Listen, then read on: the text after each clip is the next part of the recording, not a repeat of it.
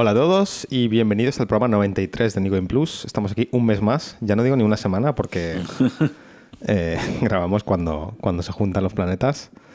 Y nada, aquí estoy con mis compañeros de siempre, con Marquino, Hola. con Pedro Hola. y con Paco. Buenas. Y yo soy José y hoy tenemos eh, bastante contenido, creo. ¿no? Sí, Algo tenemos hay, bastante. algo hay. Tenemos, vamos con un poco de retraso, pero tenemos Metro, Ape Out, eh, Ace Combat 7 y un poco hablar de, de todo lo que se asoma, Devil May Cry, Days Gone, etcétera, etcétera. Eh, no sé, empezamos por lo que no tenemos, ¿no? Todavía. ¿Quién no tenemos? El Devil May Cry. Devil May Cry, que han salido hoy las reviews. Sí. Y pinta bien. Yo, Yo- yo he visto la video review de 3D juegos, pero la he visto sin audio. Bien, así es como vemos las Has cosas. visto gameplay, ¿no? Has he visto gameplay y Yo, yo la he visto con audio. O sea, yo la he escuchado con vídeo. Es, es que no me gusta el, el narrador porque dice los títulos en inglés. Dice Devil May Cry. Que cuando mezcla. ya, me es un poco incómodo, pero eh, la han cascado un 9 y medio y Sí. supongo que la han puesto por las nubes. Sí, yo he visto en vídeo, he visto la de los principales medios españoles y todos estaban en el, en el 9. No, no bajaba ninguno del 9. Tres personajes: eh, Nero, Dante y, Y v, V. Sí, que además ataca eh, con dos criaturas que invoca, con un cuervo y un lobo, que me parece que es. Yo lo he Un visto como puma. con una un pantera puma, o sí, una pantera, sí, justo. Invoca tres: un puma, el cuervo y un bicho, o sea, un Sí, ente. un golem o algo así, sí, Sí. Pregunta de persona que no ha jugado ninguno de estos. ¿Es un hack and slash normal y corriente? De, de hecho, este, lo que se comentaba, lo que destacan fuertemente, ahora sí que estamos hablando del juego por su portada, ¿eh? porque parece que lo hemos jugado, es que es un hack and slash puro. O sea, que es combate, el- eh, se centra, son fases de media hora, Ajá. donde lo importante es el combate. Ni siquiera Vale. se- no es que no tenga historia, ni que la historia sea mala, Ajá. pero que al final lo que, está, lo que, lo que lleva el juego es el combate. Vale, ok, sí, sí. Se, se compara con el anterior, que era el DMC, que era como una especie de reboot, spin-off eh, extraño, que estaba muy bien. Y ese sí que tenía una estructura más de aventurilla clásica, con un malo que era como un Kingpin Vale, fake pero y demás. aquí es, aquí es en plan vas de punto A a punto B durante el camino te Son- pegando a todo el mundo. 20 misiones, Exacto. he leído, eh, de una media hora cada una. está muy pensado para hacer puntuación. Tiene su historia y tal, pero las puedes repetir las veces que quieras para sacar eh, la doble S. Se han, Vale. se han quitado las plataformas y los puzzles o los han reducido a la mínima expresión y al final se han centrado en combate, combate con un sistema de combate que al parecer es bastante profundo y muy diferenciado entre cada uno de los personajes. Ok. Destaca por lo técnico, sobre todo porque es un espectáculo, es increíble. Sí, a ver, he visto un par de momentos de vídeo y tal, Sí. y visualmente lo veo chulo. Lo que pasa es que no, no sé si es la clase de juego que me va a gustar eso a mí. me pasa a mí. Yo juego al Devil May Cry 1 y... El de Play 2, el sí, original, el sí. original de Play 2. Eh, y no, o sea, en su día me gustó, pero lo he vuelto a intentar con el género. eh, por ejemplo, última- la última vez que lo intenté fue con Bayonetta y no me gustó nada. Pero imposible, o sea, en plan. lo devolví de Steam. Esto que lo compras y lo tienes dos horas para devolverlo, lo devolví porque es que no fue, fue, fue inviable. Entonces, me da un poco de reparo, pero sí que es verdad que gráficamente te resultó, lo están poniendo como Y la, la música, la la venida de un nuestro montón. Señor Jesucristo. Sí, y, ¿La música cómo es? La música es rock. Ah, sí. Sí, es rock, además duro, es en plan fliparse. Bueno, rock duro, es modernete, rollo Linkin Park y tal. El rollo, el rollo que le pega de antes, ¿sabes? El, el nu Es, metal. es- es el, el rock metal emo. Sí, Ah, sí, es, es- es que me estoy imaginando escuchando a Limp Bizkit o algo así y me parto. Bueno, es ese rollito. eh. Además, eso lo, lo- lo estableció sobre todo DMC, ¿no? Sí. Que el de Ninja Theory, porque Que era más emo. El, sí, era el- más occidental, ¿no? Ah, porque sí, los sí. otros eran más góticos, más tal. Esa es la otra cosa que me pasa, que lo veo así de A primera ver. vista es muy japonés para mí, Es- pero igual luego no. Es la ostenticidad, es la ostentosidad hortera japonesa. Quiero decir, No me va a gustar. qu- quiero decir, hay- eh, decía Capcom que estaban llegando, estaban esperando este momento de tener la factura técnica y los recursos técnicos que el hardware les permitiese meter el arma de la moto de Dante, Ajá. porque no podían meterla en los juegos anteriores como ellos querían y ahora ya estás jugando. ¿El arma? No sí, sí, entiendo. estás pegándote y te y aparece la Pegas moto de con una Dante. moto, o sea, subido en la moto pegas con las pe- ruedas. y tal. pegas, o sea, te subes a la moto, Claro, atropellas a eso- uno eso y se luego puede hacer desde hace separas de la años. moto en La dos. tecnología ya ha De llegado. hecho, de hecho, en el Fighters Megamix de Saturn, Ajá. un personaje secreto era el coche del Daytona USA. Claro, ¿ves? O sea, que, Pero- que Sega lo hizo antes. que no Sega. Sega llegó antes a esto, que claro. no lo podían hacer como ellos querían, porque coges, pegas con la moto, se baja de la moto, o sea, todo muy rápido, frenetismo con chispas, explosiones, pero- separa la moto en dos, pega con y las ruedas van girando con el detallito, quiero decir que está Vale, vale, vale. Yo le voy Entiendo. a dar, yo, yo voy a muerte. Bueno, Bueno, si, si volvemos a grabar y cuando volvemos a grabar nos acordamos todavía de que iba el juego, de hablaremos de él. sí. No sé, y el otro que han saltado ya en las previews es el Days Gone, Sí. que viene en abril. Y ¿puede el? Sekiro también nos ha cansado. Bueno, es verdad, ha saltado Soy, y soy el único que no está recibiendo nada del Days Gone. Es decir, vosotros decís, no, han salido las reviews, han salido las previews, Sí. han salido no sé qué. A mí en mis feeds, ni de vídeo, ni de YouTube, ni de Twitter, me llegan nada, o sea, en absoluto, no sé qué pasa. está- feed mal. Tengo, el, tengo el, el marketing como que saben que no me, que no me llama nada. Pues porque no me PlayStation nada. está bombardeando, de hecho, Sí. no paran. Que si la boda de los protagonistas, que si no sé qué. Las cookies de vinagre, ¿sabes? En plan, este no le va a A gustar ver, nada. no, no, o sea, me, me pica la curiosidad porque recuerdo el primer vídeo, la presentación del E3 con los zombies, Sí. la cantidad de zombies y tal, parecía interesante. Pero ya te digo, por alguna razón el marketing a mí no me está llegando, Sí. lo tengo que buscar. Ahora la noticia esta semana, bueno, aparte de las previews, es que va a durar unas 30 horas y hay como 8 de cinemáticas, una Sí, cosa así. sí. Parece que se- sí se centra mucho en la historia, que eso me parece bien. Y lo que quería escuchar es que las eh, físicas de la moto fueran buenas, porque al final es tu compañero de viaje, vas en ella. Para, todo- para pegar con ella. Es, también. es un personaje más. Pre- pregunta, ¿es mundo abierto entonces? Es mundo abierto. sí. O sea, que vas con la moto don- donde te dé la gana o Eh, donde el Supongo juego te semiabierto. Yo lo no, que- pero tiene misiones secundarias Lo también. que he leído es que es una estructura muy parecida a Horiz- Horizon. Bien, bien. O sea, en, en- Vale, progresión. que vas abriendo mapa en base Claro, al... pero a hay, hay cierta gestión de la moto. Es un poco como Mad Max. Ese rollo de que debes cuidar también, que es un personaje más. Echarle gasolina, reponer Mm. piezas, Arreglarla arreglar, no sé qué, mejorarla. Y que la física es muy buena y que gozas. Es un juego de conducción en sí, que, que está pensado para un poco de voy a este campamento de zombies, eh, pongo o trampas, sea, es un los remake, atraigo. es no un qué. remake del Road, Road Rush. Pero, ¿te acuerdas? Sí, como el Full Throttle también, es un poco así. Hostia, sí, el, el Full Throttle, claro. Yo lo que he escuchado del juego y que más me ha llamado la atención es que lo que comentaban es en ninguna de las, o sea, no es un gran, no parece, no parece que vaya a ser un gran juego de mundo, de mundo abierto, no parece que vaya a ser un gran juego de zombies, no Ajá. parece que vaya a ser un gran shooter, pero es la primera vez que hay un juego de mundo abierto como tal en tercera persona con zombies, conducción, con misiones secundarias, con un campamento. Es como que ha cogido muchos elementos Sí, de los juegos que estamos viendo en los el últimos años. Decay, pero Sí. mejor. pero bien, con- pero bien. con dinero. Bien. Sí, exacto. Además- valores de producción tochos. Además, han cancelado el de Walking Dead que estaban haciendo los de Sí. no sé qué. Sí. Sí. Ah, pues tenía buena pinta. Yo vi la escena El del de- supermercado que subían las escaleras mecánicas y se ¿Eran montaba los la de de Dios. Over algo? No lo sé. Bueno, da igual, lo han ¿Lo han cancelado. cancelado? Pues sí. en el E3 hubo gameplay y todo. Sí, el, el Vale. único de zombies que recuerdo que va a salir, o que ya ha salido, no recuerdo, el, el de World War Z. World War Ah, eh, Z. no, ese es el que vi yo. Vale. Ese es el que vi que me gustó. Sí, el sí, gameplay, ese, estaba ese bien. es como tecnología estos Se de, de- olvidado de un montón de millones de Sí, zombies en exacto, pantalla y tal. Eso me es mola. que vi. Y además cooperativo y es tal, cooperativo, sí. efectivamente. Eso sí que me llama la atención. Pero había uno de Walking Dead oficial de, de creo que es el estudio de juegos que ha creado Kirkman, que es el, el autor de Walking sí, sí. Dead. Creó un estudio de videojuegos o algo así. Y me suena que estaban haciendo un juego y lo han cancelado. Así que, como que juegos de zombies poco a poco ya están desapareciendo. Esto es lo que dice Marquino. Es como. eh, no es un triple A, vamos a decir, el típico juego de 8, ¿no? Que siempre está. Sí, Sí. Que todo está a buen nivel, pero no está al nivel de The Last of Us y First Ya. Party tochos de Sony. Que es- está como es un que- escalón por debajo, pero. Sí, la Liga de Metro, por ejemplo, Exacto, ¿no? Pero, poco- pero tiene cosas, exacto, esa liga de metro y que reúne cosas buenas de otros juegos, un todo en uno, que además estéticamente a mí me parece muy bonito. O Mm. sea, Es que lo ese lo veo- ese América Profunda, moteros. Sí, pero lo veo genérico. Es decir, Eh, No lo, o sea, no lo disimula, lo- es genérico, o sea, ya, está claro. ahí, se presenta como mira. también, también quizá porque es un poco Daryl el videojuego, ¿no? El de, Sí. Walking Dead. Es un Eh, poco- Entiendo que es lo que mucha gente quería. Es decir, quiero, Quiero jugar Daryl. pensar que es un poco. Sí, la gente quería jugar como Daryl, ¿no? Ven, ven Walking Dead y han dicho, bueno, vamos a hacer un juego de esto. Pero, claro, yo veo el juego y pienso, bueno, sí, a ver, supongo que el gameplay hará que el juego valga la pena, pero claro, visualmente yo lo veo Mm. como, bueno, otro.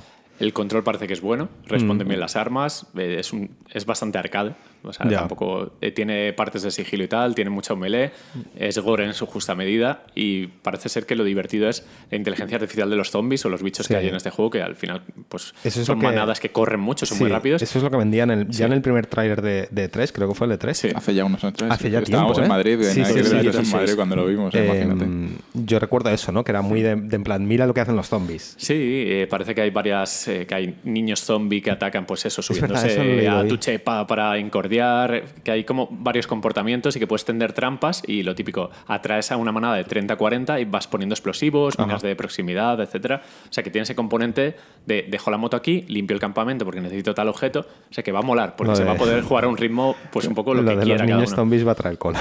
ya Ah, que va, que va. A mí me recordaba la- a las semillas estas de Napa. Sí. Pues un poco eso, ¿eh? ¿Las Sí, sí. semillas de Napa? Eh, De, de Dragon Ball. La- Las, los células pequeñitos. Los- las, Sí. las cositas esas verdes que se te echaban a la espalda y te Ah, explotaban. vale, vale, sí, sí, sí, sí. Dice Pues que eso. sí, pero en realidad no se acuerda.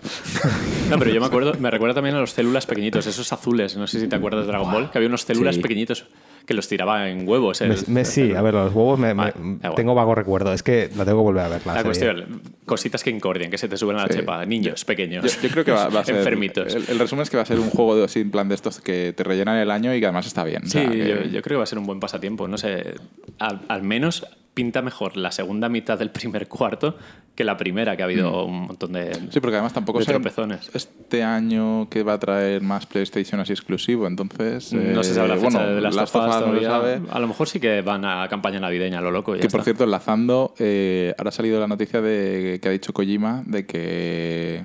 ¿Cómo se llama? Death, Death Stranding, Stranding se va. está un pelín por detrás de las fechas esperadas, pero que bueno, que No. está. ¿De? Qué fecha esperada. Bueno, es que claro, eso no, sé qué- no sabemos qué significa, ¿no? Porque la fecha esperada que era.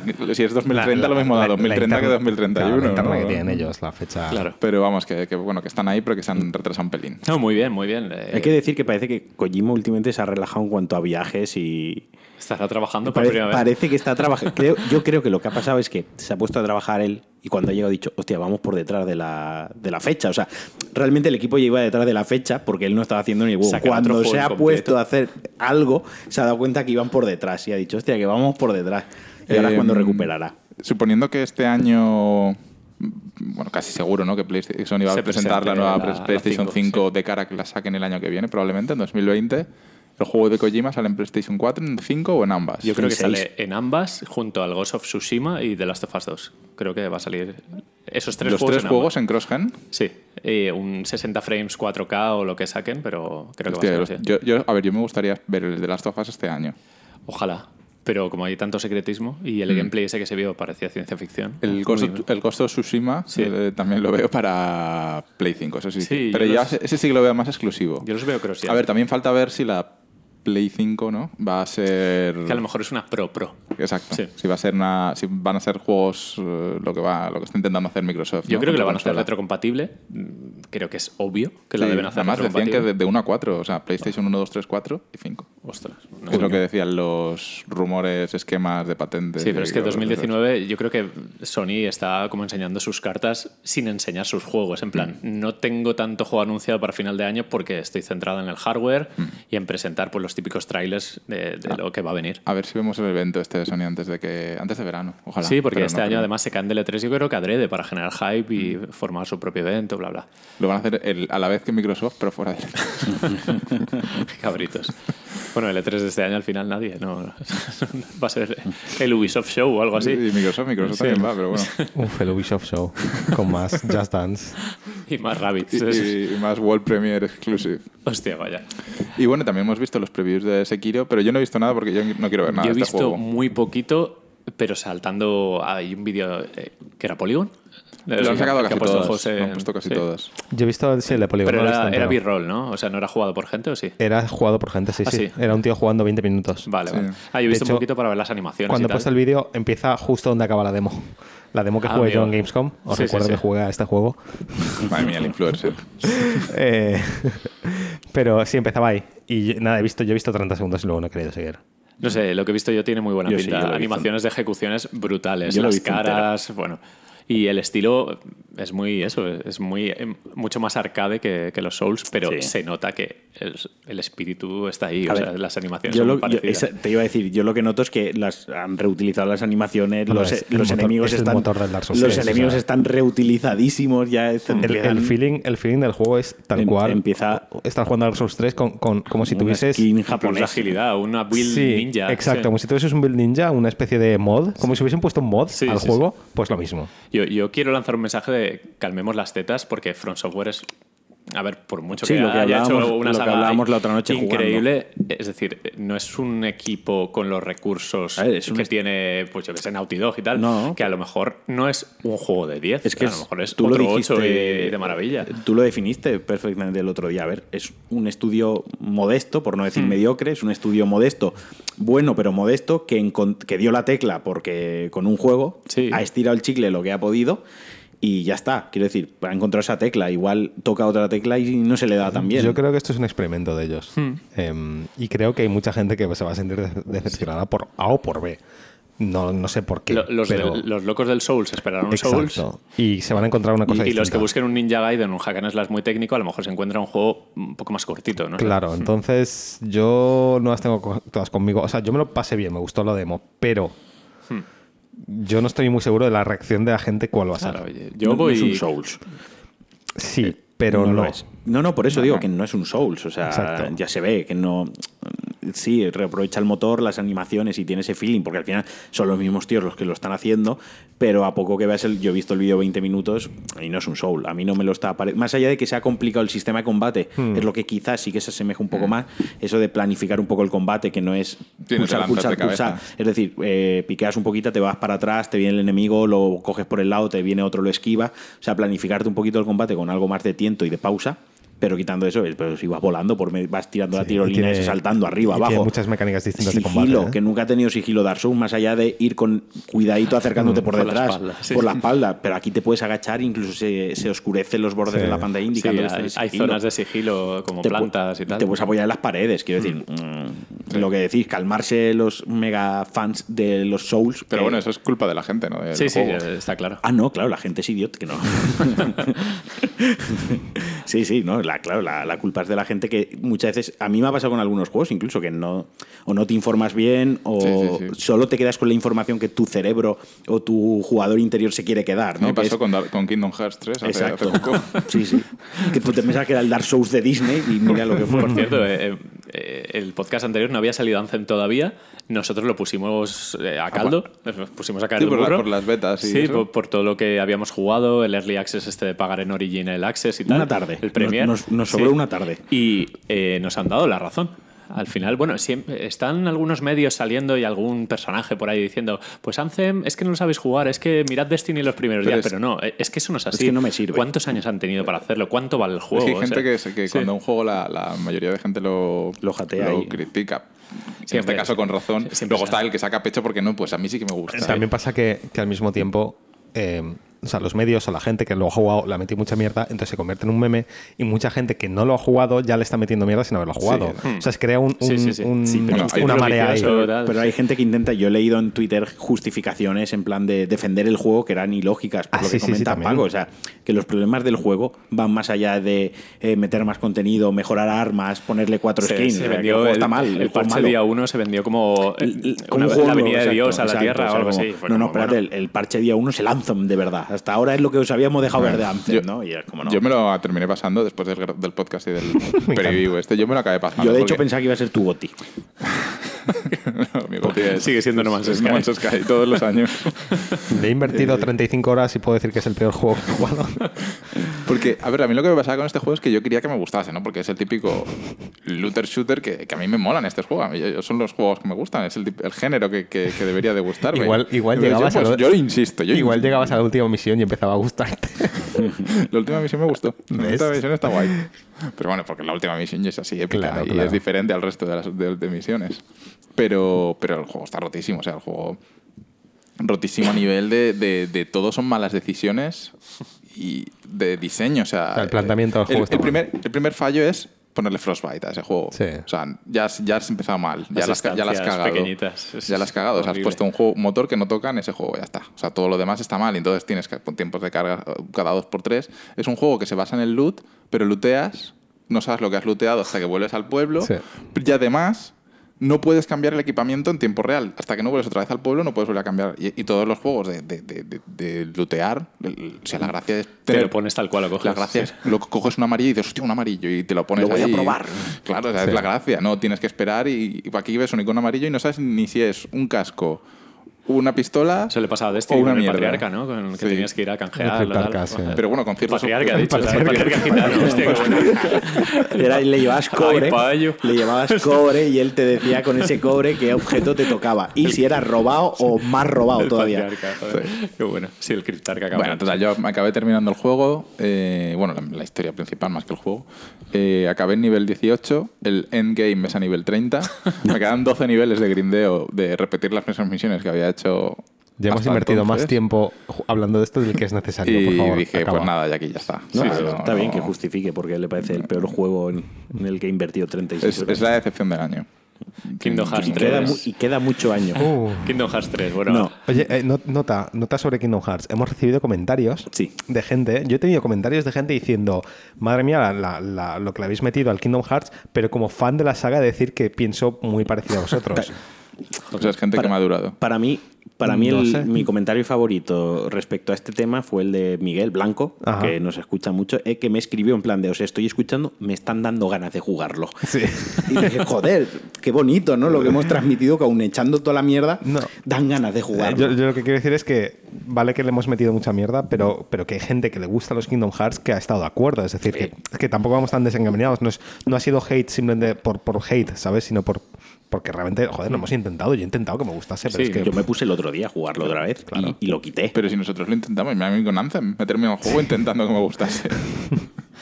Pero Kingdom Hearts es- está hecho de otra pasta. Está hecho para, para auténticos guerreros. True fans. del Es corazón. complicado, sí. es corazón, ¿no? El reino del corazón. Y, y ¿no? vamos a recordar que no es mal juego, pero no, no podemos con él. O sea, no. El, el juego, no es por repetirnos, pero el juego como mecánicas está bien, es todo lo que lo rodea que, Sí, que sí, sí. para mí, en mi opinión, falla. Además- Bueno, con el poder de la amistad continuamos y Venga, seguimos al siguiente vamos, tema. vamos a, a ver, tenemos tres juegos que es Ape Out, Ace Combat 7 y Metro. No sé si habéis jugado algo Yo, más por yo ahí. al, al del mono escapado.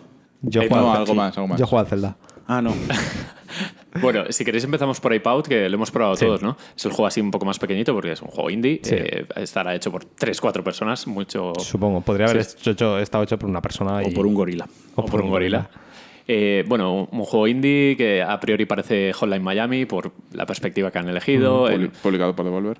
publicado por Devolver, que eso siempre es garantía de al menos va a ser curioso. Por lo menos a vender. A ver, yo tengo aquí delante la ficha técnica del, del juego, por darle esto un poco un tono un poco más serio.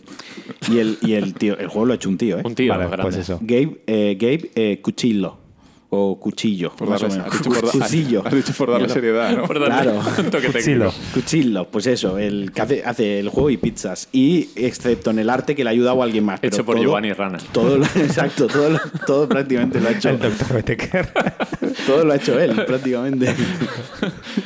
Bueno, eh, a ver, siguiendo, es, es- es un poco sí, la mezcla de Hotline Miami con Whiplash, eh, basado mucho en el jazz, sobre todo en la percusión. Yo metería ahí también Hitchcock. Bueno, Hitchcock no, el, el di- el dise- el diseñador de los pósters, Saul Bass. Sí, Porque visualmente es espectacular. sí, y al final, bueno, se basa en un gorila que escapa y va pues arrasando con todos los, digamos, todo- toda la seguridad que hay en cada Sí, sala. Y ya está. Eh, la cuestión está en que eh, la estética es imponente, es increíble, y la música eh, sabe jugar muy bien con eso, porque cuanto más aceleras el ritmo, más acelera la música y estás en trance, en Whiplash, dentro Sí. de Whiplash, y el Not My Tempo es que te maten. Al Sí, final sí, vas- es que además al final formas parte de la música, porque cuando tú matas o golpeas, haces un, un redoble, yo que sé, lo que haces con los percusión, platillos, ¿no? Con- platillo. Digamos que la, la música en el juego es orgánica. Sí. Sí. Responde a- al tu ritmo de juego. Si vas despacito, suena más floja. Cuando corres con el gorila, empieza a coger ritmo y también coge más Sí, hecho, sonoridad. la música está parada hasta que tú empiezas hasta a que matar. tú empieces a, a matar, exacto. es, es muy orgánica y, y, eh, interactúa con el jugador Es o tú si interactúas con la música. Una banda de baterías detrás de un gorila cada vez que camina hacen prrrr, Claro.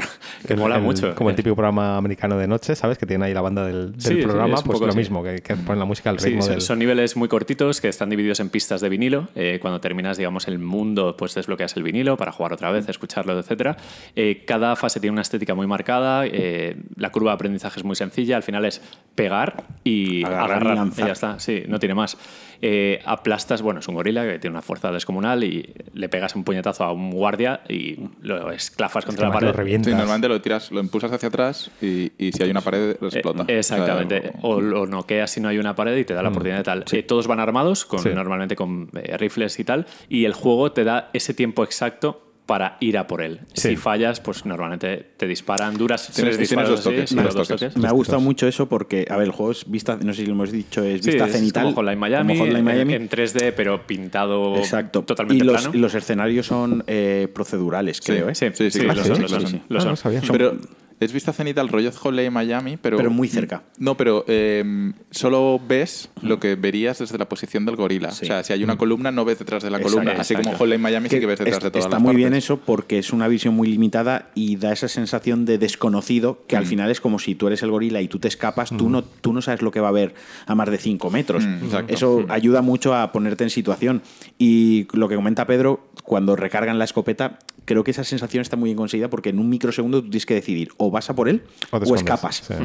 Porque de un tiro, te- o sea, de dos tiros te Sí. matan y te pegan el tiro. O sea, en cuanto te meten uno, te meten el segundo, te meten el tercero. Tienes No- la opción de agarrar para usar escudo humano, también con las partes del cuerpo de los que, Así que es, no lo he probado todavía. pues puedes coger una cabeza del suelo tal, y sí. puedes Y- lanzarla para aturdir. Lo que mola es que cuando lo coges eh, sin haber sufrido daño el enemigo, por así decirlo, dispara su arma contra los otros siempre. Solo un disparo, sí, sí. sí. O sí, bueno, si coges el de la metralleta, dispara la A mí metralleta. lo ¿eh? que, claro, lo que me picó es que lo, lo agarras y tienes un segundo antes de que el tío dispare. Mm. O sea, cuando tú lo, lo estás sujetando, el disparo, entonces tienes que coger al tío, colocarte en posición Exacto. inmediatamente para disparar Claro, a es- otro y entonces el otro dispara. Volvemos a que el- es muy importante el timing en el juego. Sí, sí, los el rato hay tiempos. que estar súper. con- Yo empecé a jugarlo y lo típico de estar jugando y pues tienes el móvil al lado, estás viendo una Coca-Cola. Y al final acabé despejando la mesa de todo y me- es que me tengo que focalizar en el Mm. juego porque me exige el 100% de mi Y concentración. tiene, bueno, eh, penaliza eh, a lo bruto, es decir, te matan y tienes que empezar otra vez el nivel, pero es muy Super Meat Boy que te enseña el recorrido, lo cerca que has estado de la meta, Sí. un poco como Cuphead con los enemigos finales y tal.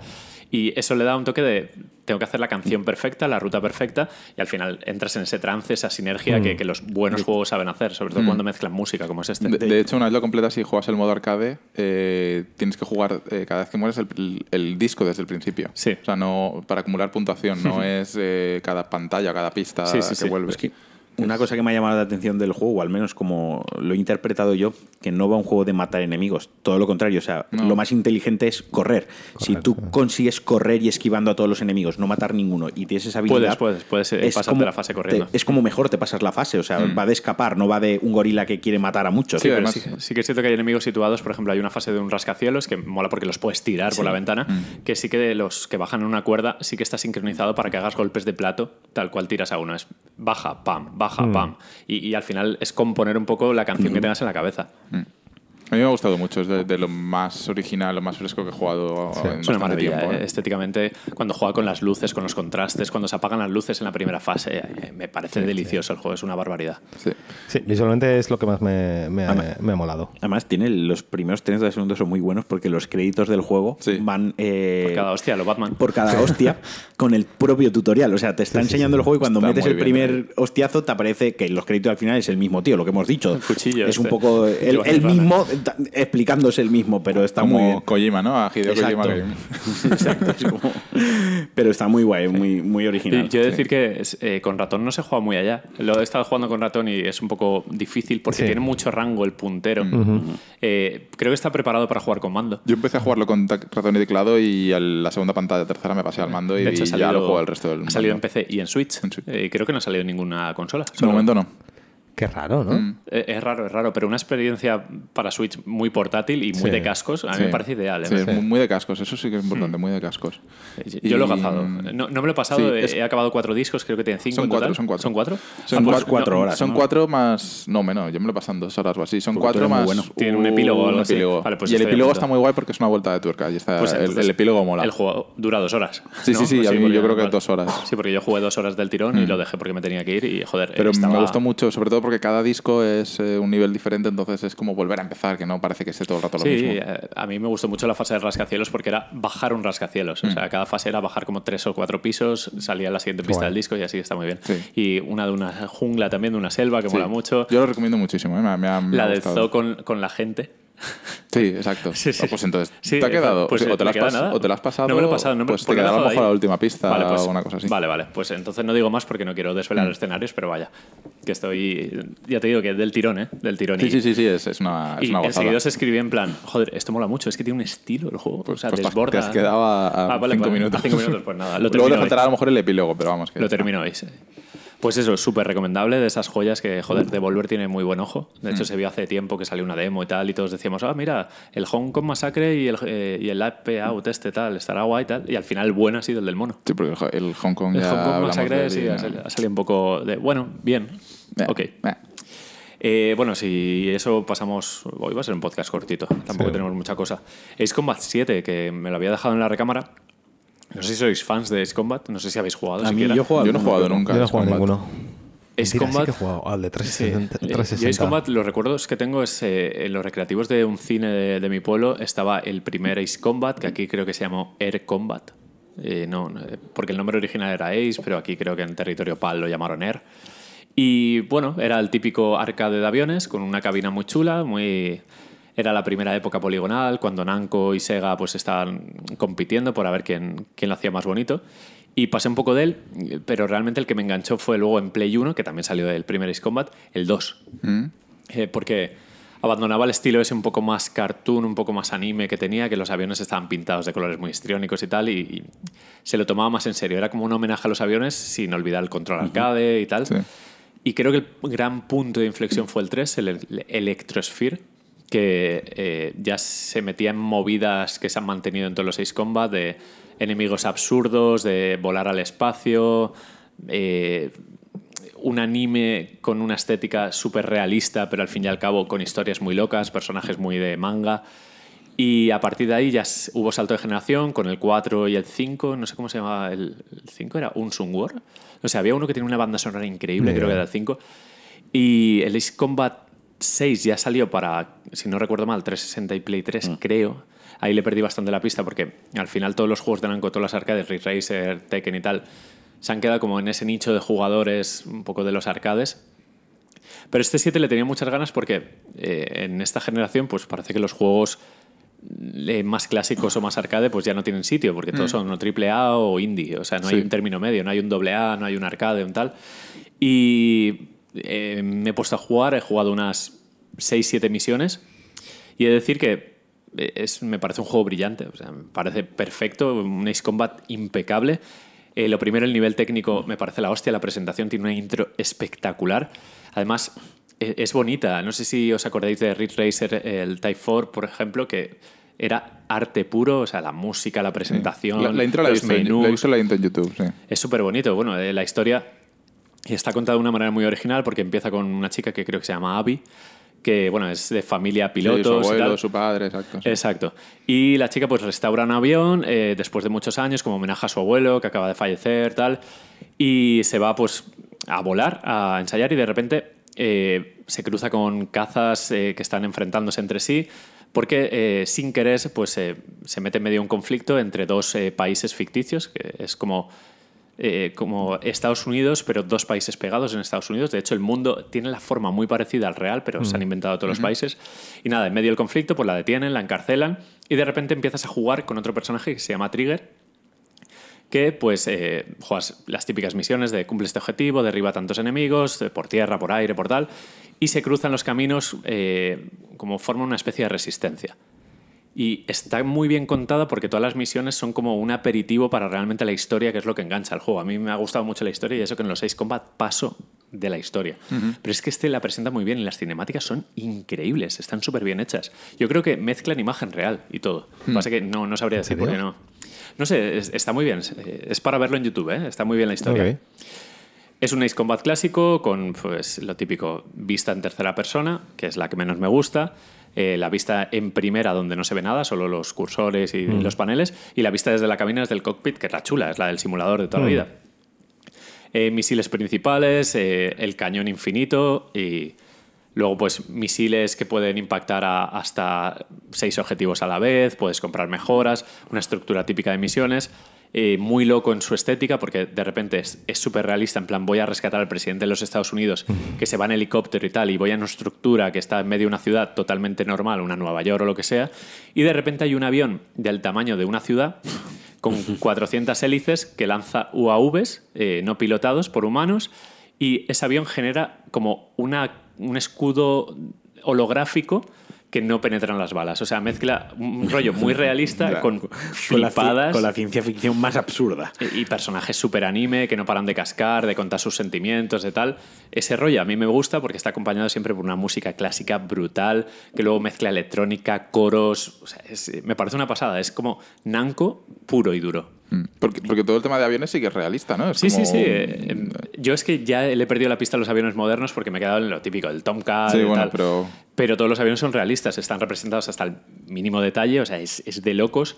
Y me mola el rollo de que sales del hangar, despegas, te piden que aterrices, te piden en misiones muy Uy. cortitas de dos minutos que le pongas gasolina en el aire, sale un carguero enorme y tal, y tienes que enganchar la manguerita. Todo con un control bastante accesible, cabe decir, no, no es nada complicado. Sí, porque lo de aterrizar ya me suena a mí ya No, complicado. no, es, es muy fácil, es muy fácil. Y de momento me está pareciendo un juego impecable y, y muy agradecido de que a estas alturas salga algo así, que es un producto como que lo ves en la estantería y no te llama la atención. Es que es un juego, de- al final es un género de nicho. Es Sí, muy- sí, es, es como una saga que solo nos acordamos los que superamos los 30 años. Sí, sí. Porque y, además este se lo han tomado con calma. Este Sí, se, sí. ha- se ha, to- ¿Este se es ha el, tomado que, sus el que años. también soporta VR? Exacto, pero solo de momento en Play 4, que yo sepa. Sí, No sé bueno, si- claro, en Play 4. Bueno, pero Sí, porque ha salido en PC. Yo lo estoy jugando en PC, de Ah, hecho. vale, que se me empecé también. Mm. Y nada, eh, control arcade, eh, puedes ponerle un control un poco más simulador, que es el que recomiendo yo, porque al final lo que te pide es que puedes manejar más el giro, tiene opción de tirar bengalas cuando te disparan misiles, estás todo el rato esquivando, te dice alerta de misil y tú tienes que esquivarlo, lo ves en el mini radar, haces un tirabuzón, un no sé qué, y luego lo típico, enganchas a un enemigo a menos de dos kilómetros y ya sale la señal en rojo que el misil ya puede ir teledirigido hacia él. Es un juego del gato y el ratón constante, con una historia intercalada, con tal. Y yo lo estoy gozando, o sea, me parece impecable. Y a los que les guste un poco el. el a los que les gusten los aviones en general, aunque no sea un gran simulador, porque no, no lo pretende, yo lo recomiendo, porque es, es un homenaje al final, es una. Es una paja audiovisual de estas de decir, hostia, qué bien se ve todo. De hecho, han metido efectos como que cuando cruzas una nube, el avión, aparte de enfriarse, que necesitas bajar un poquito de altitud o superar la nube por encima, se llena de agua. Todo lo que es el cristal protector de la cabina, con las gotas, se ve muy bonito. El rollo Drive Club, un, un poco más cutre, no, no es tan portentoso, pero esos detallitos, esas tonterías, el mirar con el stick derecho para las piernas, para atrás, para no sé qué, mirar los misiles cómo salen, cómo las bengalas, cómo las tiras. O sea, e- entras también en ese- eh, esa sinergia de, de ape-out, de tal, pero en el rollo aviones. Y al final, pues eso, eh, seguramente me lo acabe. Y de momento estoy enganchado, curiosamente, a la historia del juego, que me está gustando mucho. ¿Lo juegas con te- en ratón y teclado o con mando? Yo lo juego con mando. Y Creo que es un juego 100% mando. De hecho, todas las instrucciones te ponen aprieta los dos gatillos a la vez para lanzar las bengalas. Con los dos eh, gatillos a la vez eh, tienes un giro un poco más fácil, pero ojo con las fuerzas G, que puedes perder el conocimiento tal. No. Y tienes esos detallitos así muy chulos de, de todo el No, rato ir esquivando. Estaba pensando que Marquino tiene el Jotas también. Sí. Pues puede estar muy, muy gracioso, sobre todo con VR. Sí, sí, con sí. VR debe ser un espectáculo, ¿eh? Porque que el, juego rinde de miedo en Tú PC. tienes el juego, José tiene la VR y yo tengo el JAS. Pues hagamos un Framara megazord. puede jugar de puta madre. Hagamos un megazord y ya está. Pues eso, ahí, mi, ahí está mi buen análisis o comentario de, de Ace Combat 7, que Yo está muy bien. eh, No he leído demasiada gente que lo esté jugando, eh, porque bueno, al final es, el- el- es un juego un poco de nicho, que no tanta gente a lo mejor está interesada en lo que estábamos hablando. Pero los que he leído que lo han jugado, incluso gente que lo ha terminado en mi timeline de Twitter y tal, que, que les ha gustado mucho, que lo han súper Está muy bien, se llama Skies Unknown este. Mm. Y el- lo dicho, es un Ace Combat de, de los pies a la cabeza. el, el anterior era exclusivo de 360. Sí, vale, El salió en seis. 360, sí. Eh, lo recordaba que había salido ya en otra generación. Yo es que recuerdo jugar a uno en 360, no sé si el, Sería el 3, 6, sí. el Creo que 4, solo 5, salió- 6 o No, solo algo. salió el 6 en 360. Eh, Porque pues igual al 6. Son muy generacionales los 6 combats. Sol- Solo, salieron en Play 1, en Play 2 Ya. y luego tal. Y muy guay, la verdad. No sé. Poco más. Tiene un árbol de mejoras, el típico de generas dinero con cada misión. Porque Mm. además el juego es constantemente un time attack, porque es un arcade. Tienes un límite de tiempo para superar la misión. Que si te pones 5 minutos, sabes que la misión va a ser muy cortita. Que es al final lo agradeces porque dices, tengo un ratito para jugar, pues 5 minutos, pam. Y pues compras mejoras para los frenos, para maniobrar mejor, para tirar misiles más potentes. Luego en el hangar te puedes liar a, a mirar el avión. Cada vez que terminas una misión sale un- una repetición súper chula con unos planos que puedes manejar incluso la cámara en algunos ¿De momentos. todo lo que has hecho? Qué guay. Y, y al final es, son, es admirar los aviones. Es un juego súper accesible, súper bonito, que se escucha de miedo, se ve súper bien y es una oda a, a la aviación con el rollo Nanco tan estiloso que por suerte saben mantener después de tanto desastre de juego que han sacado últimamente. Este es, es bastante la leche. Me, me lo voy a dejar para esos Está bien. ¿eh? momentos que nunca sé que jugar, que me pasa muchas veces. Yo creo que te gustará. año. Yo creo que te gustará Ahora no porque, es, porque es fácil, viene es accesible. marzo fuerte, pero... Con que te guste un luego. poquito el rollo de aviones, Top Gun. Mm. No, que- no, a que- ver, los aviones me parece. eh, Es bien. O sea, atractivo. no soy un freak de los aviones, pero. No, pero no es un me- juego de estos de sudar para aterrizar, no es un flight simulator para nada, es todo lo contrario. Es, es como Ridge Racer a la simulación, es lo Mm, mismo. Vale, vale, vale. Perfecto, mejor. Pues eso, vamos con lo, todo lo gordo, ¿no? Que es el, el metro. Pues Metro. Metro Exodus. Dale duro. Eh, Pues a ver, eh, el juego está hecho por A4 Games, los mismos de la otra vez, eh, de los metros anteriores, que yo pensaba que eran rusos, pero no, son ucranianos, ucranianos, lo estuve mirando. Y están basados en las novelas estas de Metro de Dimitri... ¿Cómo se llama? Romanov. ¿Se llama Dimitri, de verdad? No, Ah, ni vale. Romanov. Yo he dicho Dimitri en plan racist, pero... Qué gran momento. ha salido un chiste sin querer. Eh, bueno, el juego ha salido para PS4, One y PC, pero en PC solo ha salido eh, la Epic Store, es uno de estos juegos que se han salido tal, eh, exclusivos en la, en la nueva tienda. Mucha gente ha dicho, pues ya no lo compro Sí. porque solo sale en Steam. Hay que ser gil. Es que no sale en Steam, ¿no? Pues lo compras en otro sitio. Los testigos de Steam. Sí. Pues no, no voy a ver esto porque no pues sale en no Netflix. Pues bueno, vale, tú verás. A ver, hay argumentos para esta pelea de plataformas válidos y lo de- puedo entender las reacciones de la gente en algunos casos, pero sí que es verdad que el boicot general pues es un poco La exagerado. mayoría de gente es que si no, sale, si no lo tengo en la biblioteca de Steam, no lo tengo. Stock. A ver, yo creo que si empezamos con la tontería esta de juegos exclusivos de cada plataforma, perdemos un poco la gracia del mercado de PC, que es... Pero yo cada vez que abro el PC abro tres plataformas de golpe. es un Eh, sí, exacto, sí. entonces yo puedo entender el cabreo general, Ya, pero- sobre todo cuando el juego está en Steam hasta la semana antes de salida, ¿sabes? Hmm. Otra cosa es que, que piense que el no comprarlo, pues a ver, es un poco una reacción un poco tonta, Nosotros pero bueno, hemos sido listos y lo hemos comprado en Play 4. Sí. También, también eh, genera que no haya un monopolio por parte de, de Steam y que otras plataformas den un servicio Correcto. atractivo con Y por eso el juego debería estar en y- ambas Y plataformas. se está imponiendo las pilas. Que al final lo de EA con su EA Access y todo esto es... es podemos argumentar también que se han ido a una plataforma que ahora mismo es peor. Bueno, sí. Pues pero están Ay, yo- a mí me da igual, no estoy hablando... El dinero no, no de estoy, Fortnite hay que gastarlo. no estoy defendiendo la plataforma de Epic, estoy defendiendo que hayan opciones de plataforma y que al final que, que esa competencia que hay entre plataforma, aunque parece que no nos Vale. beneficia... ¿Tú crees que esto lo han hecho por el, lo, bueno, el- lo bueno de su corazón No, y por esto- apoyar una plataforma hecho- que está creciendo? Esto lo han hecho por dinero, porque la plataforma ha puesto dinero Pues- y ellos. Pero pues yo no he dicho en ningún momento que sea por, por apoyar la plataforma. No, pues yo, yo lo que quiero decir es que creo que el, el- el cabreo generalizado de la gente viene más por el tema este que ya empezamos con las talonarios para traerse juegos a plataformas nuevas y tal, que sobre todo plataformas que no están maduras todavía, en lugar de fomentar el mercado abierto y tal, poniendo el juego en las dos plataformas. El juego al final va a estar en Steam. Sí, va, quiero es un decir. año. exclusivo. Estará- Es- claro, claro. o sea, es que es- luego es la otra. Quiero decir, la gente tampoco. Yo sabía que iba a estar un. A que, que va a llegar a Steam. Sí. Y todo el mundo lo sabe si se ha preocupado de leer un poquito, porque lo dijeron.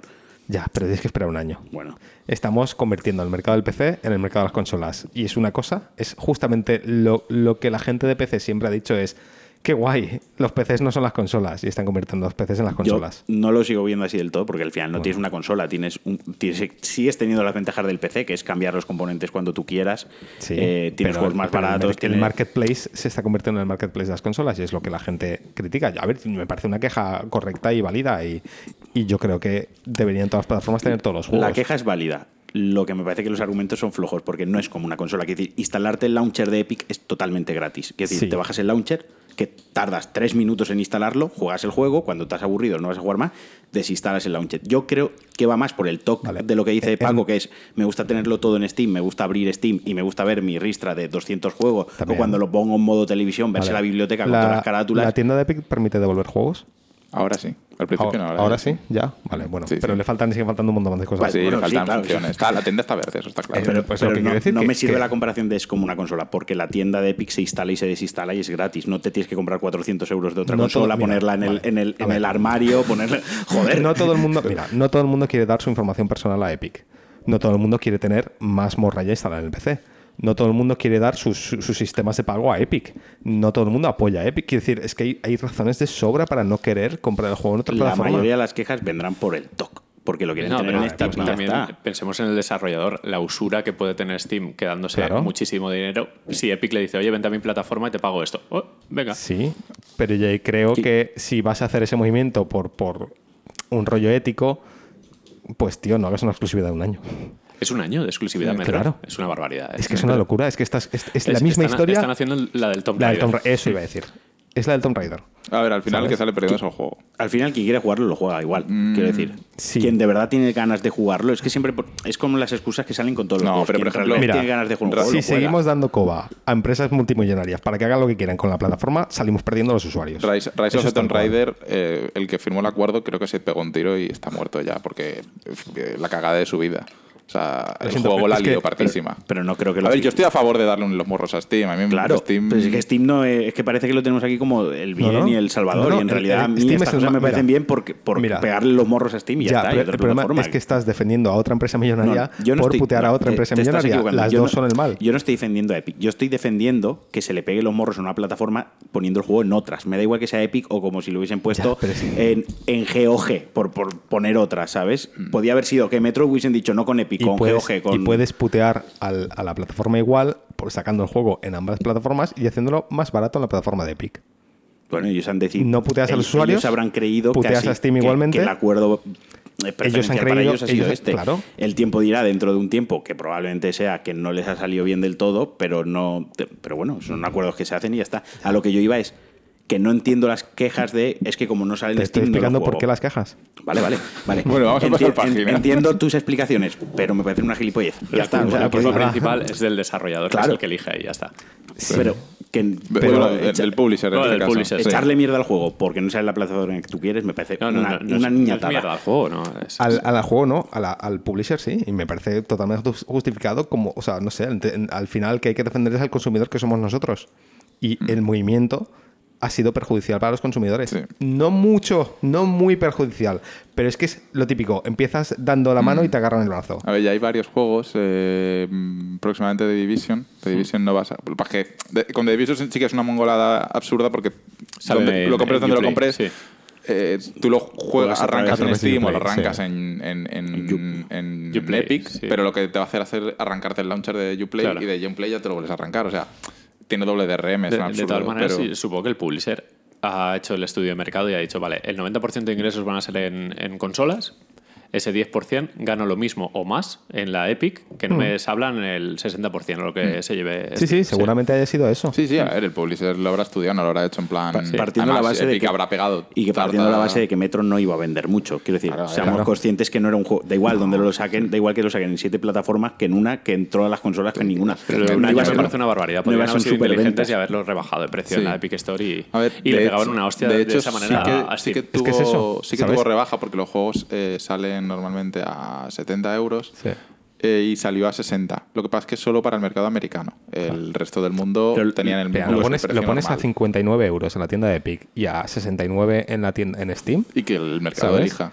Y, Sí, y que el mercado elija, pero tío. los anteriores metros los Pasa han que los costes por publicar ahí No, tendrán también un- una entrada bastante grande y a lo mejor el publisher ha dicho, mira, que le den a PC. Lo, lo pongo aquí, pues mira, porque Epic me paga un bonus y aparte Sí. tal. Pero bueno, a, a ver cómo evoluciona la cosa. Yo- Ah, el, dinero yo de lo- Fortnite se va a agotar, ¿eh? Yo lo que quiero decir, a ver, sí, pero para mí es más en plan, yo lo que quiero, lo que espero es que esto no, se, no siente precedente y empiecen a hacer lo, lo mismo el resto de compañías. Lo que no quiero ver es que tengo que tener 15 juegos, bueno, 15% de mi, de mi, de mi librería en, en Epic 15 y el resto en, en Steam y que cada vez que sale un juego se pelean a ver qué plataforma la va a tener y no sé qué y tal. Y Es como, Ya, tío, o sea, es no, un poco lo- es un ¿sabes? poco rollo. Deja- dame opciones, déjame comprarlo en todas, tío, en GOG, en Steam, en... Al final en Skid Row Epic. los compras. Claro, este pero es que al final sí. pasa eso, tío. En- si empiezas a poner, en, Sí. en G2A si empiezas Es que a poner trabas para comprar juegos bien, Sí. La gente se vuelve a la piratería. Y Sí. es exactamente lo que está pasando en el mercado del cine.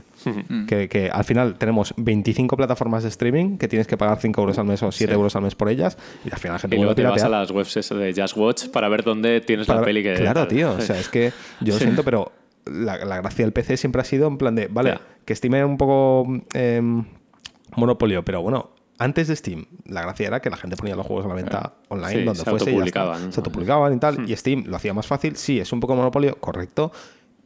Y Epic no me parece mal el movimiento de sacar la tienda, pero no putees a los usuarios.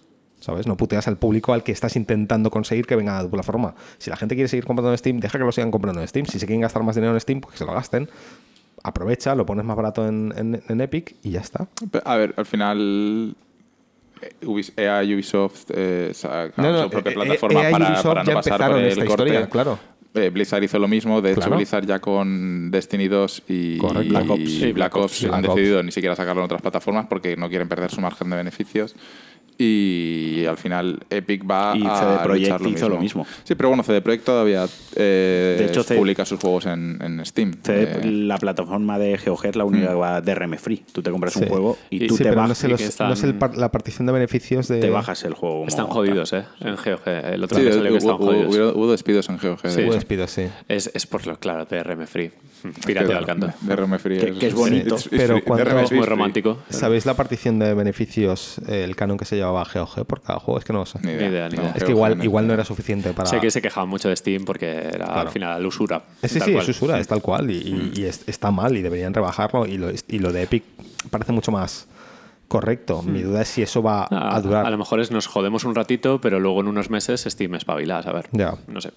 Bueno, eh, hay un videojuego detrás de todo esto que es Metro Exodus. Tío, que sí que se llama Dimitri, el autor de las novelas. ¿Y cómo se llama de apellido? Glukovsky. Casi Romanov, A ver, Bukowski, tengo que decir mi, mi defensa es ruso, o sea que el 50% de llamarse Dimitri. Sí, sí, sí, lo podía El otro era Iván, ¿no? O sea que... Vodka. Tovarich.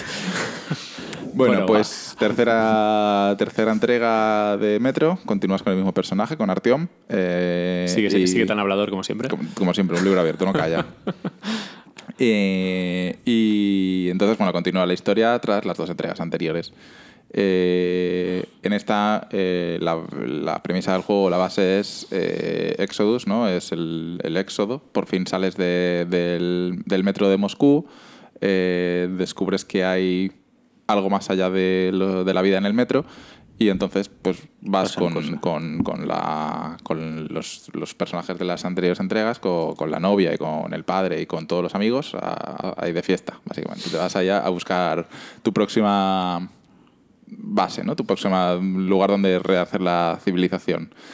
Eh, y el juego está bien, es lo que cabe esperar de un metro, ¿no? Es, un juego que no es el, el GOTY del año, no es el mejor shooter, pero eh, conserva muy bien lo que ha sido los anteriores metros y es un juego que entretiene y que cumple.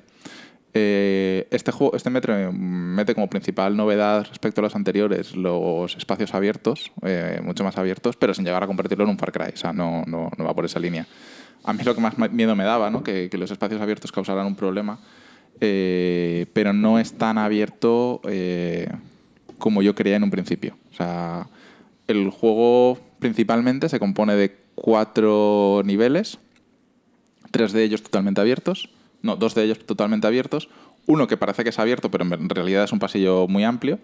Sí, ya como estaba en el anterior. En Sí. el anterior tenía un par de fases Sí, así que exacto. eran en el exterior, pero Sí. no del mundo abierto, sino salías del metro Sí, para ir a un pueblo. con la máscara. salías un poquito y era como muy amplio. Te da esa sensación de no saber hacia dónde ir, pero estaba todo. Aquí intenta parecerse a los otros dos primeros mapas, este, este es el tercer mapa en concreto, eh, intenta parecerse a los otros dos primeros, parece que es muy amplio y tal y cual, pero realmente es un pasillo, simplemente te da un poco más de libertad a la hora de, tomar decisiones, a la hora del combate más que nada. Y luego el, último nivel, que para mí es el mejor, que, es vuelve, vuelve a, la, a- a la esencia de Metro, ¿no? Para mí, aunque me ha gustado la libertad que te da Metro eh, en los espacios abiertos, eh, sobre todo a la hora de enfrentar el combate, tiene más, más sigilo que nunca y está mejor el sigilo que las anteriores entregas.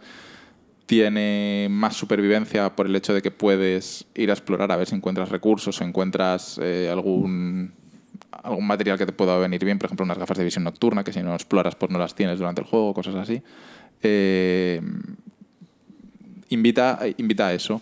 Pero para mí Metro sigue siendo eh, los espacios cerrados, claustrofóbicos, esa ambientación que crea que, que sin ser un juego de miedo te mete ahí tu, Algún tu tu susto te- presión. te llevas en los Sí, sí, anteriores, sí, ¿eh? sí. Y aquí hay, hay unos cuantos momentos que me han molado mucho y son precisamente en esos momentos en los que estoy a oscuras bajo tierra eh, en el metro, porque también hay, hay fases de, de- de todas- las, de toda la, las de toda la vida bajo, bajo tierra. Eh, entonces, las dos primeras zonas son eh, eh, un pantano y una zona así rollo Mad Max. Eh, me ha gustado, sobre todo la primera, eh, por la novedad de la, del que es diferente, pero también me ha llegado a, a cansar, eh, porque los espacios abiertos realmente no hay mucho que hacer en el mapa. O sea, hay alguna que otra guarida, hay alguna que otra casa que lootear, pero no hay mucha cosa más allá de los de las bestias que te encuentras por el camino y eso. Tú sí que has jugado el- hasta el, el primer mapa, sí que lo has visto, ¿no? Sí, Eh, lo he jugado entero. eh, bueno, cuando sales, el éxodo. ujú. Y muy bien, eh, eso, arenas gigantes que dan la sensación de mundo abierto, pero al final hay un objetivo principal y poco más, cuatro búnkeres por ahí perdidos, mm, algún combate aleatorio y tal. Pero muy bien porque lo que me gusta de Metro es que es áspero, como, como una, vamos, como una lija, una hoja. Eh, es muy ucraniano, es muy de Europa del Este y lo refleja sobre todo en lo, los secos que son los tiroteos, eh, lo complicado que es mantener el equipo bien, porque cada dos por tres en casquilla hay que limpiar, hay que craftear, hay que crear munición, no sé qué. Y lo bien que es, recupera un poco el espíritu de esas aventuras eh, pasadas de- del PC, como Stalker, por ejemplo que es como el sentir miedo realmente porque cada paso oyes el ritmo de tu corazón, una caída de dos metros te puede matar, que te lo tienes que tomar como si fueras tú mismo sobreviviendo. Sí. Y eso, eso me gusta, me encanta. Sí, a mí me gusta que intenta recuperar el, el shooter clásico, quizá medio adaptado a los tiempos de hoy, Hmm. pero sin llegar a convertirlo en un Far Cry, que, que no está ni cerca de ser un Far No, no, Cry. para eh. nada. Es, es lento, es pesado, eh, vas con la munición justísima, Hmm. a veces pasas de enfrentarte y prefieres ir agachado y rodear, que eso está muy bien. Te fuerza el sigilo y el sigilo no está mal. Hmm. La inteligencia artificial en general de los humanos me parece muy mala. Sí.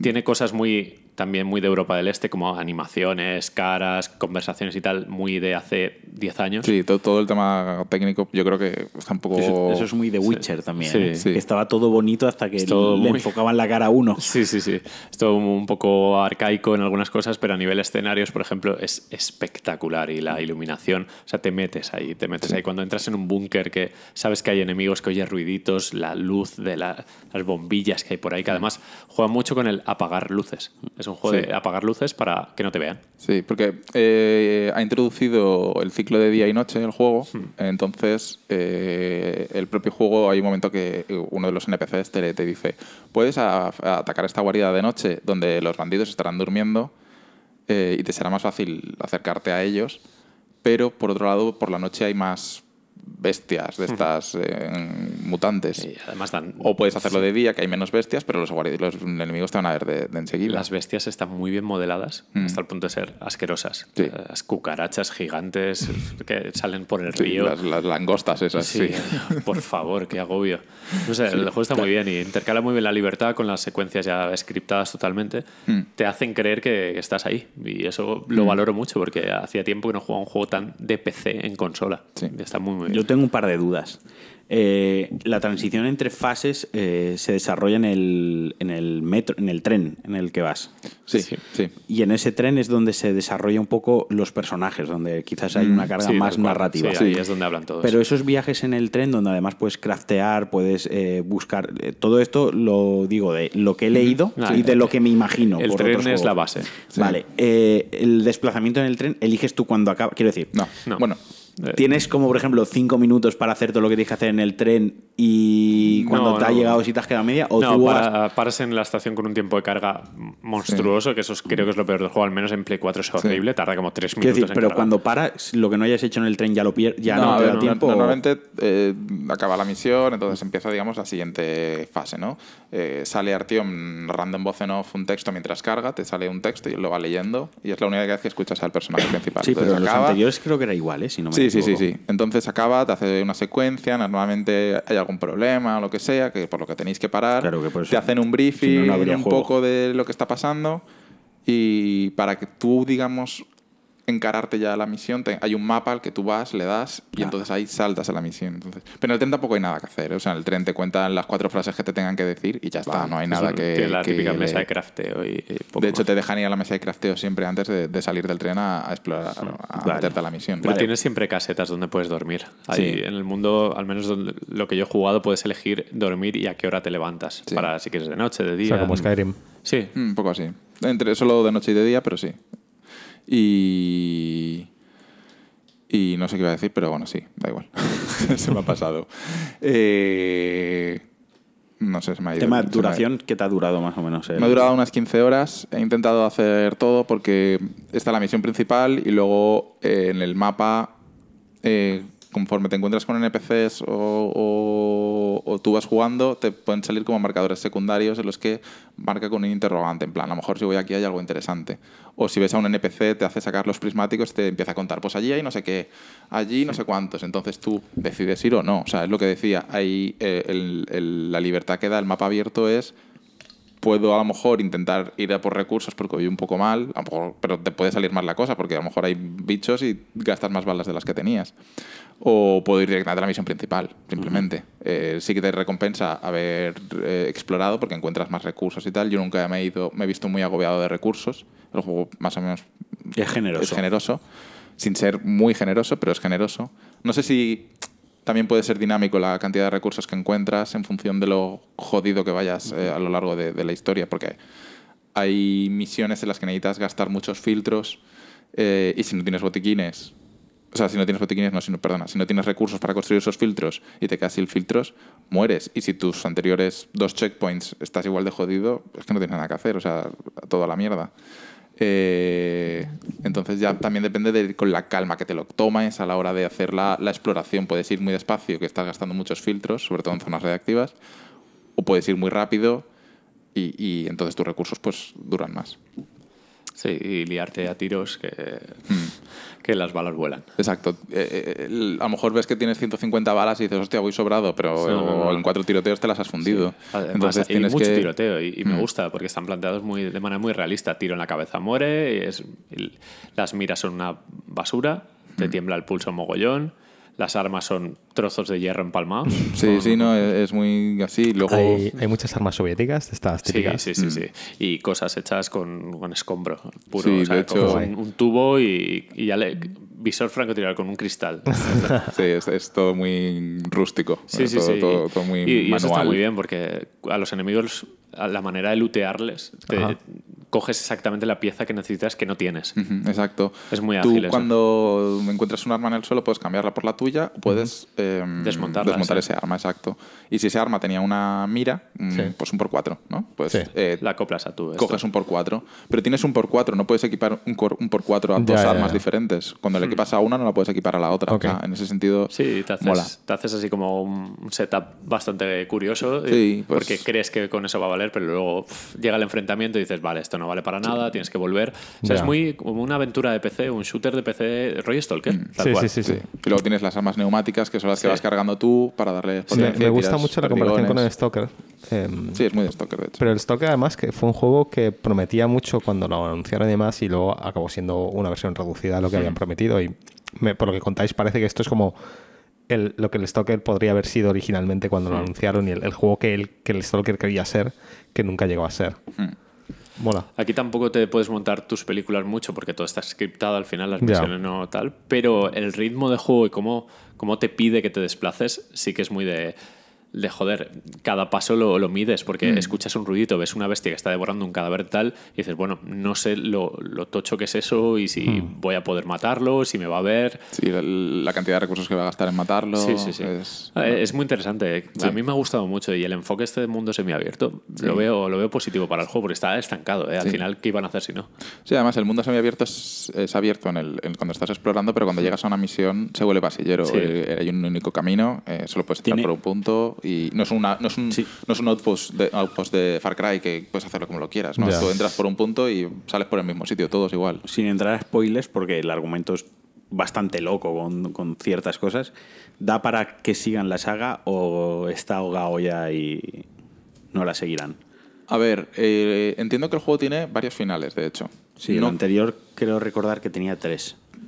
A ver, aquí si quieren continuar es lo típico, ¿no? Haces un final canon, el otro no es canon y continúas. Eh, hay varios finales, yo entiendo que yo he sacado el final bueno, porque tú a lo largo de las misiones durante el juego puedes eh, ir perdiendo compañeros del, tren. Ir perdiendo o, incorporando o no incorporando a- al tren. Entonces, eso es importante de cara al final. eh, y yo, por lo que sea, pues sin saberlo, he sacado, he sacado el final bueno. Eh, me ha molado y además eh, si va a haber continuación o no, no lo sé. Eh, es que ya entraría Vale, vale. en, en No, spoilers. ¿Le, le quedan libros? Es que no sé si está basado ya en es que, libros. de hecho, Yo creo que está basado no- en, un- en el, en el universo, en el ¿no? universo. Sí, vale, vale. Sí. Eh, De hecho, ni siquiera el primer juego se basaba en el primer libro. Yo, yo me he leído uno, el primer libro. 33, 35. Es no una sé, locura. sí. No sé cuánto. Yo me leí el primero y está muy chulo. Y si te mola la ciencia ficción y si te mola el rollo posapocalíptico, mola mucho, pero es muy espeso. es como el, el Quijote ruso en el metro devastado, ¿sabes? Es Sí, como. sí, entiendo, te, lo entiendo. te tienes que coger con estómago. Pero creo que ya el primero directamente cogía, un- cogía lo que es el mundo, porque sí que él muestra un- en los libros, eh, sí que hay unas bases de cómo es la política, cómo es la sociedad, cómo es la economía. Entonces son esas cosas las que cogen ellos y, y las trasladan al, al Sí, juego. ¿no? de- de que, hecho, eh, todo- que hay como una resistencia, hay otro bando que podría ser el fascismo, por así decirlo. Sí, eso eh, sale en los, los primeros juegos. Los primeros juegos sí que se ve al, más. al final eh, el, el juego se basa en que, bueno, el apocalipsis este eh, eh, nuclear, eh, entonces todos intentan, los que pueden ser sobrevivir, se resguardan en el metro de Moscú y cada, cada parada del metro de Moscú Es una es una, una es ciudad una ciudad. Y de hecho el, el propio metro, el- entre paradas, es un campo de guerra, de la- entre Sí. ciudades pe- disparan- eh, Sí. peleando. Y una ciudad, eh, o sea, una parada de metro implementa el nazismo, otra implementa el comunismo. Exacto, Aquí sí. se ven nuevas eh, ramificaciones. o- Sí, hay una, por ejemplo, que no creen en. como que creen que la tecnología es la que les ha llevado todo a eso y, y no usan electricidad. Y entonces, si tú vas. Son amis. Si tú vas con, con la linterna encendida hacia ellos, eh, te, Llevan barba. Se, se- se ponen mal contigo, o sea, ya se, te, te entran mal y, y te, eh, y reaccionan de una forma u otra si vas con la linterna o no, si vas con, la, con el arma em, Enfundada enfundada o o no. Entonces, eso está guay. Luego hay otros que, que han, implementado un rollo más feudal, ¿no? Y ahí llaman al jefe, le llaman el varón y, y todos responden ante él. Eh, desarrollan esas ideas eh, de, de diferentes, cada civilización o cada núcleo crece de una forma diferente. Y luego, a- un poco a, a coalición de eso, hay bandos que son. El, el enemigo te lo, cuando hablan pone bandido, ¿no? O sea, ya sabes que son malos y esos puedes matarlos, no pasa nada. Pero luego hay otros que, por ejemplo, son mercaderes, pero aún así necesitas una barcaza de ellos. Para ir a otro sitio necesitas un- un- una barca. Eh, y tienes que conseguirla. Y te dicen, no los mates que son mercaderes, ¿no? Pero puedes matarlos, puedes hacer lo que quieras. Y la reacción de los compañeros eh, y los diálogos cambian en función de tus acciones. En plan, Es como que lo has llegado aquí sin matar a nadie. Los compañeros deciden quién, quién puede morir, quién está bonito matar y quién está bonito. No, tú puedes matar a todo el mundo. Sí, pero ellos deciden si, si Ellos está te va- bien o te van mal. a juzgar o no La en- veleta moral son tus compañeros, Sí, ¿no? Es un sí, poco. sí, sí, sí. Una cosa es semi-spoiler. Yo en una misión de las primeras eh, me lié a tiros y eh, como lo estaba haciendo muy bien, no sé si es script o qué, pero de repente pararon y me tomaron como un dios y empezaron a, a rendir pleitesía, a decir... eh, eh, ha venido un dios, no sé qué, y Sí, levantaba es- las manos y no me hacían nada. Llévate lo que quieras, eres el dios aquí y tal. Sí. No sé si eso es adrede o, o se puede hacer de otra manera. Entiendo, ya, me imagino que sé con quiénes dices. Eh, cuando estás en alguna zona y matas a muchos, los pocos que quedan se, se, se rinden. En plan, dicen. "Ah, No, pero, pero por un megáfono dijo el líder de la secta esa, dijo, eh, ha Ah, venido Dios. pues es- estará preparado para esos concretamente, porque esa es la, la- la parte, esos son los religiosos los que no creen en la tecnología ni en la electricidad y cosas Vale. así. Entonces, me llamó mucho la atención porque iba paseando y, y me iban chupando el culo en plan, oye, oye, lo que necesites, ¿eh? Paco no, lo, Paco no lo sabe porque los mató a todos. No, yo, yo no los maté, yo lo hice en plan sigilo y tal, y no. Yo no intenté. A los que.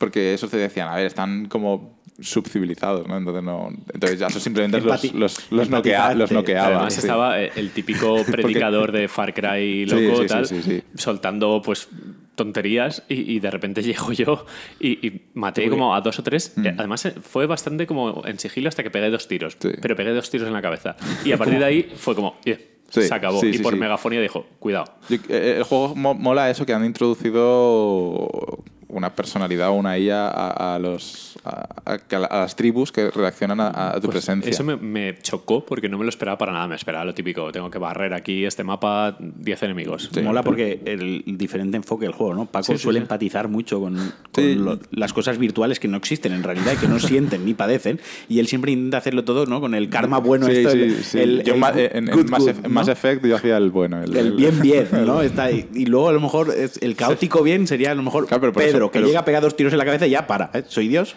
Sí, pero, pero por megafonía lo decían y todos levantaban las manos y en plan, no, no, Yo, llévate lo lo que subí- quieras. yo tengo que decir que, como decían en el Red Dead Redemption, eh, pecho en el plomo, eh, plomo en el pecho a todos. O sea, los mataría a todos. tenemos que volver a la beta, que se ve que han metido un montón de cosas nuevas. a- ¿Pero aún es beta? Sí. Sí, todavía es beta. Algún día, o sea. Algún día saldrá de la Porque beta. yo cuando entro a jugar ya me pone lo. Sigo jugando al Red Dead Redemption. Sí, sí. Creo que de- ya tiene que quedar pocos jugadores, pero yo sigo jugándolo. Y me da la atención porque pone lo del online, pero no me quedaba claro si seguía accediendo a la misma beta, si ya es el Sigue ya es el siendo beta, juego. pero van actualizándola. Sí, O sea, como- es la beta que un día será la 1.0, ¿no? Vaya, Sí. para, para Eh, cuando entremos habrá hasta coches. Sí. el, el DeLorean este. es como cuéntame, va, va, va avanzando, va, Ojalá. ¿sabes? Bueno, pues ese Metro, yo diría que es ese juego de 8 también, Mm. maravilloso, que, que recomendaría a todo el mundo que le gusten los shooters con un poco de chicha diferentes. Sí, a mí me ha gustado muchísimo. Yo eh, pensaba que eso, pues no, el típico juego que te rellena Sí, febrero. Lo compramos un poco, eso, Y, pasatiempo. y cuando lo terminé, dije, joder, me apetece jugar y, y me lo he terminado. O sea, me, me dejó con buena, buena sensación. Además, es, es lo que comenté, justo el, el- el juego es irregular, ¿no? Empieza, me parece que empieza guay. Hay zonas que al final se hace repetitivo y, a lo mejor el mundo abierto no le sienta también en algunos momentos porque te lo alarga, eh, sobre todo en, te- en temas de desplazamientos y demás. Pero luego la última misión me pareció tan buena a nivel de diseño de la misión, a nivel de la historia y cómo está todo representado y tal, que me quedé con un sabor de boca muy, muy, muy bueno. Yo quiero recomendar, este no lo he jugado, pero los dos anteriores, que siempre los reivindico. El Redux El, este. Redux, que los tienen para Play 4 y para 360, inclu- hay 360, perdón, en One y en, en Steam. Y, y tirado de precio. tirado de precio y están genial. Si queréis un juego, pasi- una aventura pasillera que no supere las 8 horas, que se juega fácil y se disfruta, o sea, es que hay que entrar en la saga. Hay que entrar en la saga porque de verdad que está muy bien. No sé si quien no haya jugado los dos anteriores, hay aquí alguna especie de narrativa inicial, algún tipo de cinemática No. donde ponga No, en no contexto nada. lo que está pasando, o ya A entras ver, al juego. lo- la intro del principio, pero Sí, muy por eh, encima. Pero un poco te presentan, es como eres Kyle Reese eh, ahí dentro de los búnkeres y eres como el, el héroe o líder de la resistencia, como una especie de semillón Connor. Sí. y vas saliendo a, a- a buscar a ver si. Porque el Ayrton este está obsesionado con que hay más civilización. Y, y siempre le echan la bronca, en plan que no, no, Claro, tal. Lo, ti- lo No, típico. Sí. a ver, vas a tener lagunas, vas a tener lagunas en plan por el- todo el tema de la pareja, de- del padre que es el comandante, de los grupos de los que hablan, que se hablan que si los espartanos, que si no sé quién, o sea, toda la, la jerarquía que se ha montado. Pero, a- pero como se centra pero- tanto en el éxodo en sí, pero en por el lo demás, desconocido. pero por no- lo demás no, no creo que haya problema. Ok. Y el Yo personaje no habla, o sea que No, al final. De, de hecho, quería comentar eh, que me el juego me recuerda muchísimo a Half-Life 2. En- Sí, y los viajes son muy de Half-Life 2. el- me recuerda mucho en personaje mudo que no tiene ningún tipo de ambición ni, Ni oficio ni interés en nada en la vida. Él hace lo que le. es una ameba que A él se le dicen, tú hacer". ve ahí, yo, pues yo voy. Yo, Total, no tengo nada mejor que hacer. Luego está eh, la novia, que es eh, Alex, bueno, en este Alex, caso se llama sí. Ana. Eh, el padre de ella, eh, en el otro es el científico que Sí, te da órdenes, este es- en este es el coronel que te da órdenes. Luego hay algunos vehículos también para desplazarte, eh, todo es muy pasillero, o sea, Mm.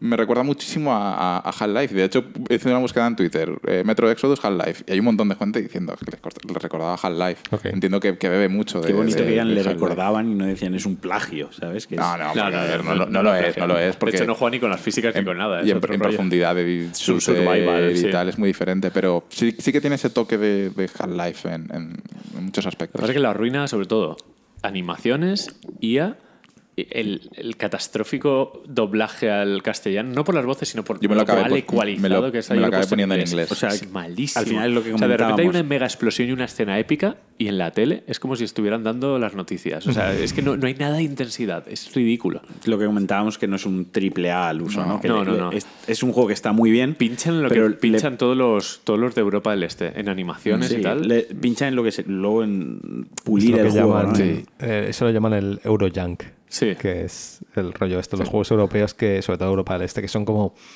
que tienen cosas muy buenas. Hiperambiciosos, pero... hiperambiciosos, pero que hay partes de la mecánica, el rollo de las animaciones y demás, que siempre como que son un poco cutres. Yo creo que los juegos le salen bien porque tienen que. El modo foto, tienen, ¿eh? tienen El- que, este sí. Exodus, sí. Tienen que currar como. O sea, yo me los imagino a esta gente cruncheando ahí como, como Estos no fueron los que se les inundó el y estudio En y- el primer juego y Sí, estaban sí. con, con la inundación ahí. Bueno, que también eso puede ser ahora ya un poco que haya evolucionado mito y leyenda de, Sí, bueno. de los videojuegos. Pero, que luego igual esta gente en realidad tiene mejores condiciones laborales que gente de Ubisoft. No, no, en absoluto. No, lo que yo digo es que me los imagino trabajando muy duro. Sí, o sea, sí, que es gente claro. que echa muchas horas y Sí, trabaja muy son duro. más estoicos, ¿no? Más, más, más ahí, vamos a... Son Romanovs, Sí, ¿sabes? Vamos a trabajar, ¿sabes? Y están ahí pim pam, pim pam. Me los imagino así, pero que al final no Picando código a martillazos. Claro, sí, sí, sí. Y con una hoz en la otra mano, ¿sabes? Claro, Por si claro. el que se equivoca, hoz, ¿sabes? Y el vodka. Y el vodka, claro.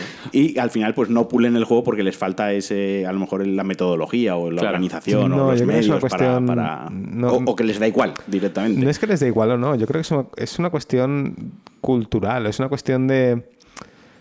Porque al final es eso, o sea, si jua- muchos juegos de Europa del Este tienen los mismos problemas, o pro- problemas o que no cumplen las expectativas del mercado occidental. Es como criticar los juegos japoneses por las cosas que hacen los juegos japoneses. Sí, sí. ¿Sabes lo que quiero decir? Que no es que sean más cutres la- porque no sí, les importa, es- es porque priori- priorizan otras la cosas. arquitectura soviética, los Correcto, bloques soviéticos, ya está. correcto. Eran buenos Sí. pisos, ¿no? Ahí está, no se ha caído más la finca. son más funcionales, Sí, ¿sabes? Son más funcionales, entonces van a, a lo que Sí, funciona sí, sí, bien. no, no. Innovan en cosas que otros no lo tocan. Correcto. Otros hacen como más juegos muy cinemáticos, Que de- tal, muy de hecho- cinematográficos, pero estos es como mecánicas puras y luego lo otro, bueno, De hecho, para salirnos por las ramas, una cosa me llamaba la atención del Cyberpunk cuando Sí. empezaron a enseñarlo. Es que ya notaba ese feel, o sea, no tenía el feeling de las animaciones eh, tan chungas que tenía The Witcher. Como que sabían, eran conscientes de que es que han contratado muchos, mucha gente. mucha gente que nos ahí y como que son conscientes de bueno vale esto Sí, está sí. bien hasta aquí pero ya el, el siguiente escalón de excelencia lo que se nos espera a nosotros ya es pulir el, el producto hasta este nivel no Sí, yo creo que cualquiera que haya jugado los anteriores metros ya, Sabe- ya va con eso aprendido Claro. y no le va no le va a achacar eso Es- como, es- como un fallo, como lo- los negativo, escenarios y ¿no? la iluminación. Es que yo- increíble. Sí, es sí, a lo que venía- en es en, ambientación es un 10. es a lo que yo iba antes que no sé cuánto público nuevo que no haya estado en la saga y que nunca haya tenido interés por Metro Es muy difícil, va a ¿eh? jugar a este juego creo que el, el, el Sí. parque de jugadores o sea los números y las estimaciones tienen que ser bastante certeras porque siempre, al final es siempre hay bastante un nicho pequeño porcentaje de gente nueva Sí, que llega al juego. lo escuchas que es bueno porque no sabes a qué jugar este mes Sobre porque todo está porque salen, oferta salen en consolas, ¿sabes? Claro. Y yo qué sé. Pero es complicado, sí, eso es, sí que es muy de nicho. Y es una pena, ¿eh? Vuelvo a decir que son juegos muy, muy chulos y, Sí, sí, y muy eh, interesantes de jugar. Es especial, es diferente a otros Es FPS, diferente. está bien. Yo ya para acabar con el juego quería contar una, con una anécdota que, Ah, una fase que es la, que más me ha gustado del juego seguramente. Es en un momento que te tienes que meter en una mm, estación científica pero está subterránea eh, y no hay luz. Eh, y tienes que unos ir- enemigos, ¿no? La que Sí. me comentaba, la que comentabas y, que... y tienes que ir con tu linterna, simplemente con tu linterna. Además, recordemos que en el metro la linterna eh, intenta ser realista y conforme se va mm, acabando la batería, cada vez ilumina menos y tienes una Hay una- como una bobina, dinamo, sí, una sí. dinamo exacto que, le- que le das y se recarga. Entonces vienen unas eh, arañas mutantes, arañas escorpiones gigantes mutantes que, mm, que es como han vivido siempre la oscuridad. La oscuridad es lo que les, la luz es lo que les hace vulnerables. Pero hay un momento que vas como por unos pasillos, conductos de ventilación, rollo como si estuvieses en, en- en el Alien, y te vienen de diferentes eh, Direcciones. direcciones. Pero claro, tú solo puedes apuntar la linterna en una dirección y tienes que estar intentando cubrir como todas las, las, las, direcciones posibles.